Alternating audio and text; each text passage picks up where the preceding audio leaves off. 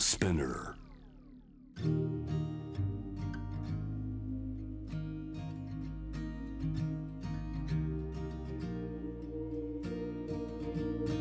藤原信也新東京漂流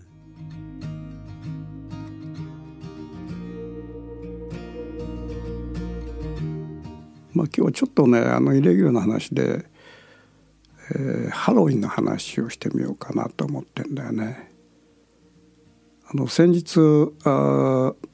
京王線の車内で24歳のいわゆるあのバットマンのジョーカー役っぽい、えー、コスプレをした青年が人を刺して放火をしたという事件があったんだけどもまあそれに際してちょっとハロウィンの話に触れようかなと。で僕がねハロウィンっていうものを初めて経験したのはハロウィンの本場のアメリカなのね。80年代に僕がアメリカに行ってた時にロサンゼルスの結構大きなあの100室ぐらいあるのかなそういうそのマンスリーホテルに泊まってたのね。でそこでまあいわゆるあの白人いれば黒人がいるヒスパニックがいる中国人がいる、まあ、いろんなね多国籍の人がこう泊まってるわけ。っていうことはもうアメリカのいわゆる多国籍のアメリカがのそこに縮図があるわけね。まあ、そんなホテル泊まってる時にちょうどそのハロウィンに差し掛かってそうするとね春に差し掛かるとこうもう前の週ぐらいからみんなそわそわし始めていろんなものを買ってきたりなんかして、まあ、仮装の準備始まるわけね。僕はあんまりこのハロウィンにまあ参加するっていう気なかったんだけどもみんなはそういう形でもう雰囲気がこう盛り上がっていくもんだからあ自分もなんかまあしなきゃいかんなということでホテルのねシーツをもらってえー、それをかぶってそのいわゆる目と鼻口を開けてですね、まあ、日本のテルトリ坊主の格好あんまりまあ冴えないんだけどもまあそんな形でそのその当日ねホテルの中に割り割って集まったらですねまあこれちょっとほうっと思ったんだけどそれまでこうまあ他人ですよね当然その他人であるしまたその血も違う人たちが、えー、それまで割とまあすれ違ってちょっと手を挙げる程度のことだったんだけどももうねそこでもう打ち解けちゃってるわけよみんな仮装したことで。それもなんかもうあの地域の友人みたいな形でねこうあの肩組んだりなんかしたりしてる。それでまあワイワイ外に出るとやっぱりみんなその仮装してていわゆる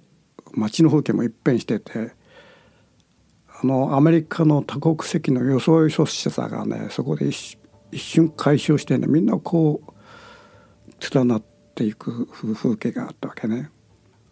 でそれでねちょっと思ったんだけどやっぱりこのアメリカでこれだけそのハロウィンっていうものがものすごくこうあの忙しくなるというのはやっぱりこの多国籍民族の中のある種のその人と人との距離感だよね。そのよそよそよそしさっていうのも常にあるわけですよ。いかにこういろんな形でそのアメリカっていう国家を束ねようとしてもどっかにやっぱり差別とかあの人と異なる人とのこの距離感だとかそういうものが常につきまとってて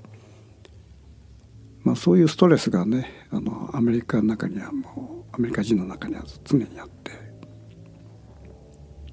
まあ、ハロウィンっていうのはそれをね仮装してその素性を一切隠すことで日頃のそういうこの距離感っていうのがバーッと縮まっていくわけね。まあそれも一つのねアメリカのまあ的なお祭りだろうなと思って。まあ確かにこれは一つのお祭りというのは何かの効用があるわけだから、アメリカのハロウィンっていうのはあそういうことなのかっていうことを、まあ、身をもってね体験したわけなんだよね。でまあ日本に帰ってきてもうん、まあ、たまにね僕はハロウィンに参加すると。でただね日本でのハロウィンっていうのはちょっとねアメリカと違っててまあはっきり言って日本人っていうのはまあいろんなまあ民族の方いらっしゃるけども、えー、アメリカに比べるともうほとんどまあ一つの民族に近いような国家であってそういう人たちがあのハロウィンでね仮装したりコスプレをしたりしてこうわーっと集まって騒ぐっていう光景っていうのはこれやっぱりアメリカとちょっと風景違うのね。っていうのはこのまあ僕は参加しても見て思ったんだけどこの日本人っていうのはほらこう農耕民族でしょ。で農耕農耕民族っていうのはみんなで同じようにこう、えー、働いたりするというそういう民族で、えー、例えばそこにはまあ当然同調圧力っていうのが生まれるわけね。例えばまあ小学校からまあ中高社会に出ても、まあ、集団の中で、えー、自分が一人浮き浮き上がっちゃまずいからっていうことでまあみんなで同調して、えー、生活していくというスタイルの民族で。ということはまあ普段自分の素性をこう殺してるわけですよね。だからその逆にそこで仮装することによって自分の素性を隠してそこで一切こう一瞬こう一瞬こうあの自分のその気持ちをねこう発散するみたいな。まあアメリカとは全く逆のねあの姿があるんだなと。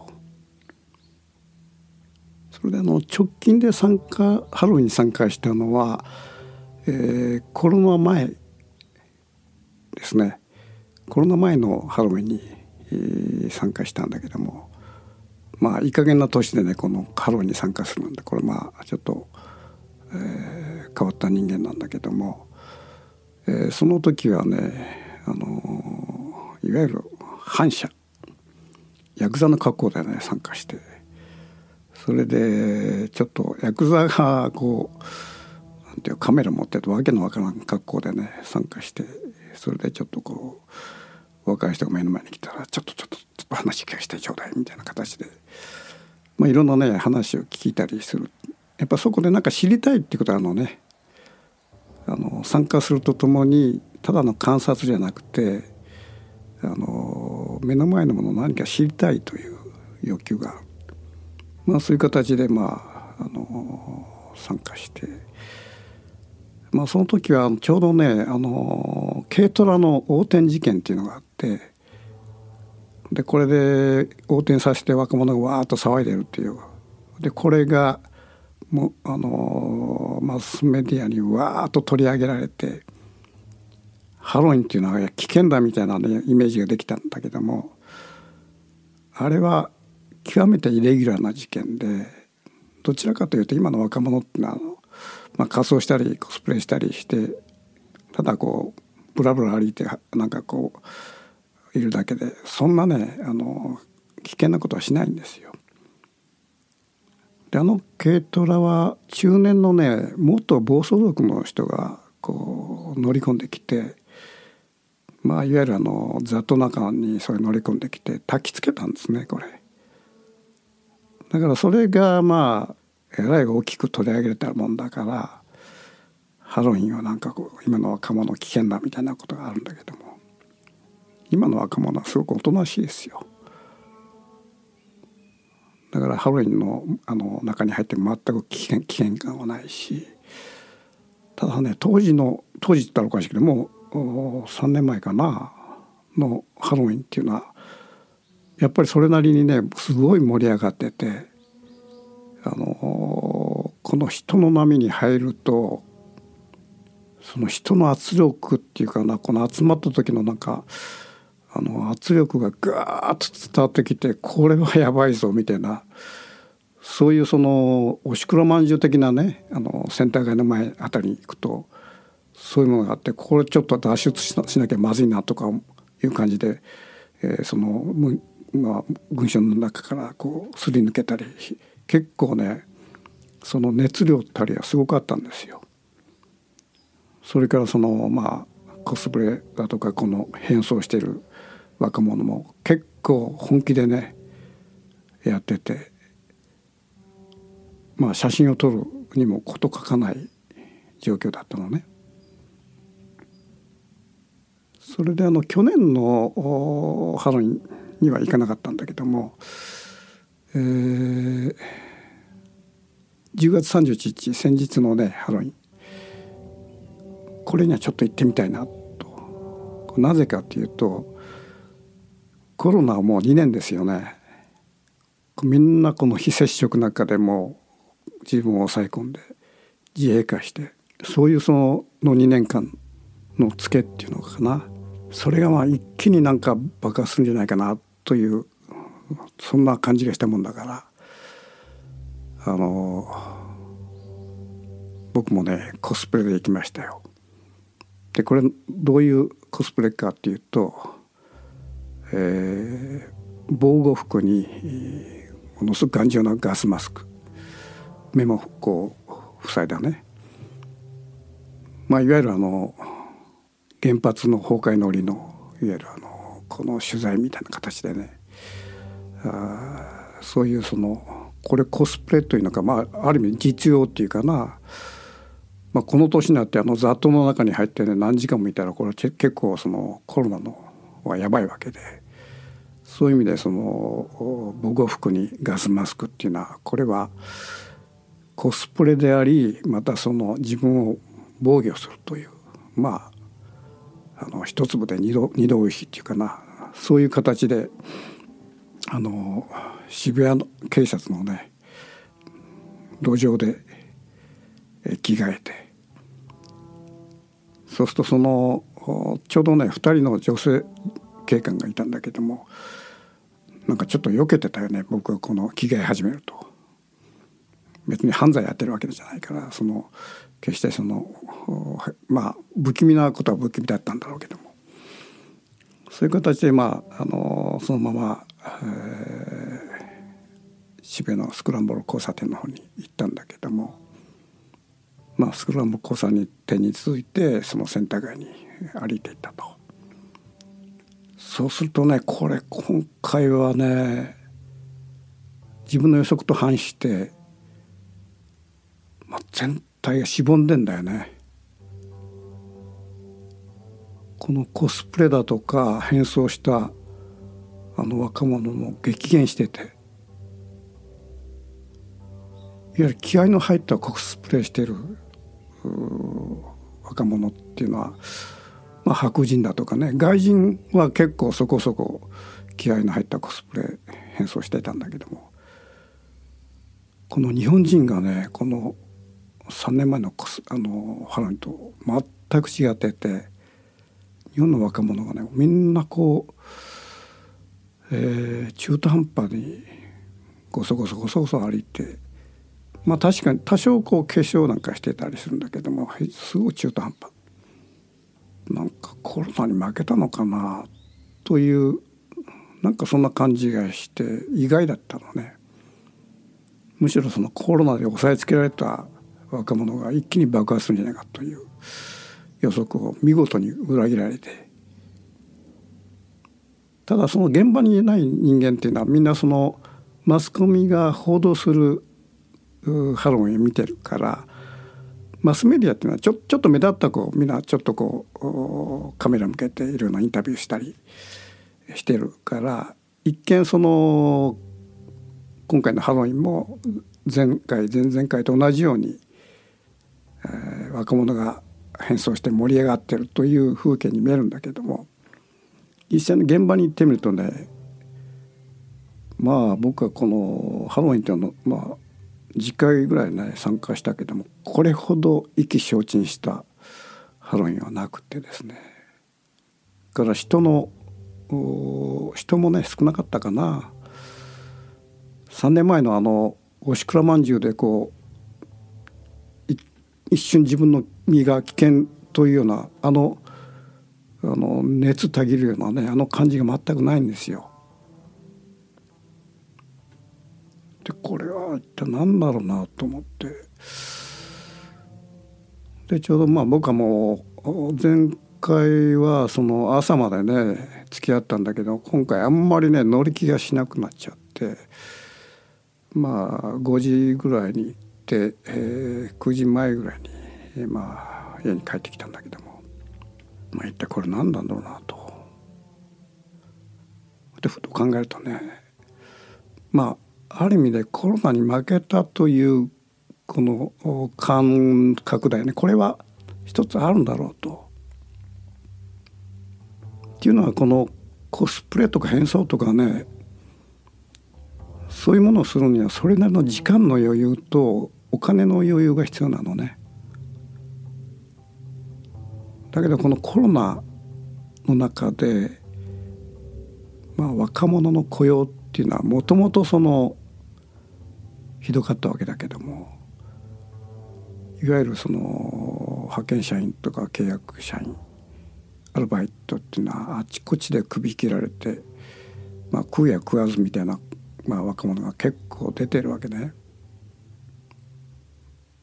まあ、そういうその社会状況の中で、まあ、時間と金かけてガーッと変装してこう大騒ぎするっていうのはそういう記録っていうかなそれもないんだろうと。まあ、そういう意味でそのコロナ社会にやっぱり大きなダメージとして、えー、若者の中にこうそういうのが見えたんだろうなというふうに思ったわけね。それであの帰ってちょっとテレビ見てみると例のねあの京王線での急行の中で、えー、人を刺して、えー、放火したという24歳の青年がの報道があってその一瞬この姿格好を見た時えらいかっこいい雰囲気だなと。あのグリーンのシャツだったかな。それにその、えー、紫パープルのねあれを合わせてこの紫とグリーンっていうのは、まあ、一種のねあの例えばウィンブルドンウィンブルドンカラーという同じようにあのすごくシックで合うんですよね。まあそういう意味ではすごくこう色彩がまず飛び込んできて、えー、この若者結構色彩感覚あるなと思ってたらどうやらそれはあのバットマンのジョーカーという役のそのいわゆるあのコスプレをしてたんだということが言われ始めてまあ後からの報道によるとだんだんこの素性が分かってきて彼は失業してたと。それでまああサラ金かなんかで金を借りて、えー、ホテル住まいをしてそこで準備をしてそれでことに及んだということが分かってきたわけですね。でこれはいわゆるあの私がこう見立てたハロウィン今回のハロウィンが非常に低調だったっていうことはやっぱこのコロナダメージっていうかなそういう中でまあ若者のその懐具合がまあ非常にこの疲弊しているということがまあ一つの、えー、こととして現れてるんだろうという見立てがをしたんだけどもまあ、それの一つの彼は失業者としてはまあ典型っていうかなそういう意味でまあハロウィンとこうつながってるわけですね。でこの実際彼もその渋谷には6時半頃いたと。当然渋谷といえばその交差点あのスクラム交差点でありセンター街なんだけどもおそらく彼は、まあ、当然スクラム交差点を渡ってセンター街やにセンター街に行ってるはずなのね。ということは、まあ、ちょうど僕はその時にあの防護服コスプレでいたからどっかですれ違ってる可能性があるわけですよ。すれ違って自分の目の前に来たらひょっとしたら写真撮ってたかもしれない話を聞いてたかもしれない。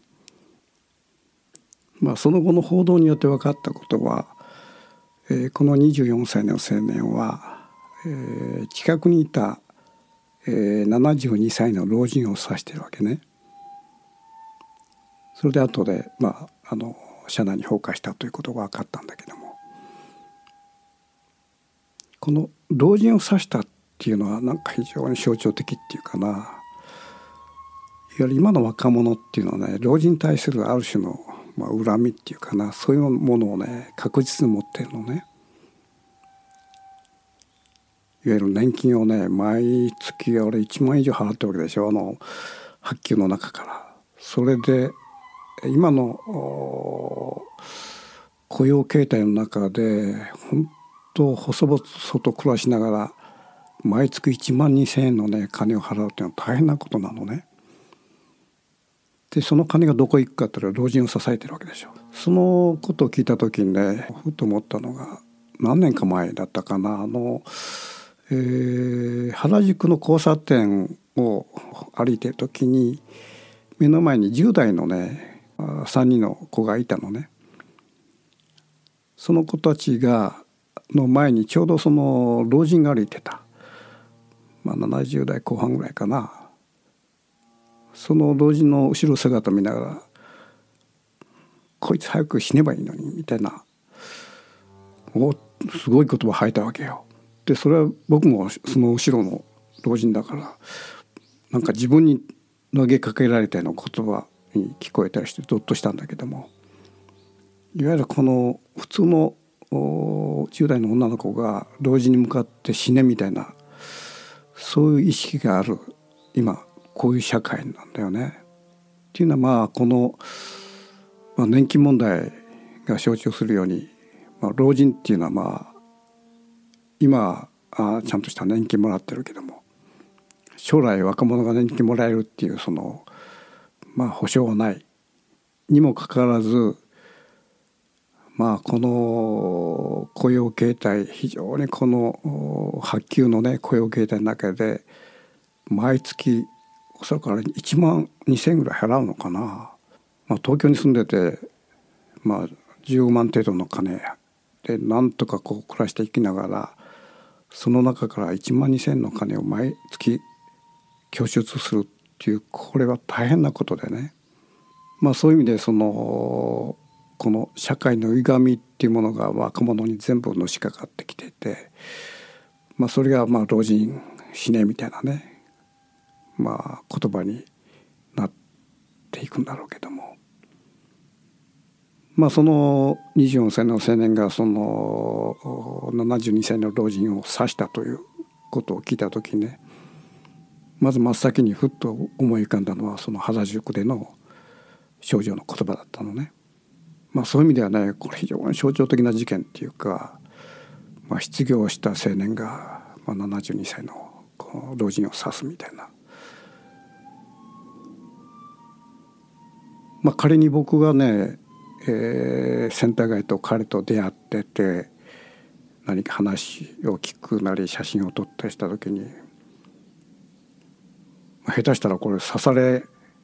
られないとも限らないわけで。ただ私はまああの防護服とガスマスクのコスプレをしてたからおそらく僕の年齢はわからない、まあ、そういう意味ではね。まあ、それ自体が防護になってたと思うんだけども、まあ、今回のハロウィンはまあいろんな意味でねコロナ時代のこのハロウィンっていうのはこう考えさせられるものがあったなというふうにまあ今思ってんだよね。これは余談だけどあのこの24歳の青年がね車内でまあゆったりした形でそのタバコを食いやしてるあの映像がね、まあ、ざーっと流れておそらくこれは日本の何千万人の人が多分見てると思うんだけども、まあ、彼はそこでねあの車内の外からスマホで、えー、ある人が撮影してることをやっぱ当然知ってるわけよね。まあ、ガラス窓にもその撮影してた人の手が映り込んでたし当然そのそんなに距離がないわけだから彼はちゃんとその撮影してることを知ってると。まあ、今時の事件っていうのは意外とねこのもうほとんどの人がその撮影をするこうまあスマホを持ってるという想定のもとにあの撮影をされるという前提で事件を起こす人が多いわけですよね。彼もその一人で、まあ、事件を起こした後にまあ椅子に座ってゆったりとこう何食わぬ顔でこのタバコを吸ってるというその姿をね彼見せたかったと思うんだね。でこれはまずねアメリカのそのアクション映画なんかよくあることで、まあ、大変な殺人事件を犯した後のその犯人がですねなんていうか平気な顔をしてあの、まあ、多分タバコを食い出してとかねそういうそのあのシーンがあるじゃないですか。おそらくその浄化役の彼もそういうねピストルで人を殺したという殺すというその役割をしたらしいんだけどもひょっとしたらその後にまあそういうふうにこうゆったりとこうタバコをくぐらしているみたいなねあのことがあったかもしれないその辺りをね彼も演じきってるわけよね。まあそういう意味ではこれまあある種の極めてリアルな事件なんだけどもなんか、まあ、彼はそこで映画の中に入ってるシーンっていうかなそれが今のこのスマホ時代の中で、えー、疑似映画として、えー、日本人の何千万が見るようなね、まあ、大ヒット映画瞬間だけどねそういうものにこう奨励していたというなかなかまあ、えー、意味深な事件だったなとそう思うわけですね。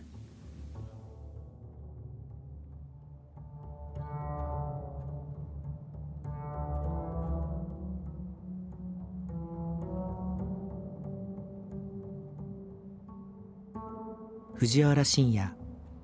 新東京漂流。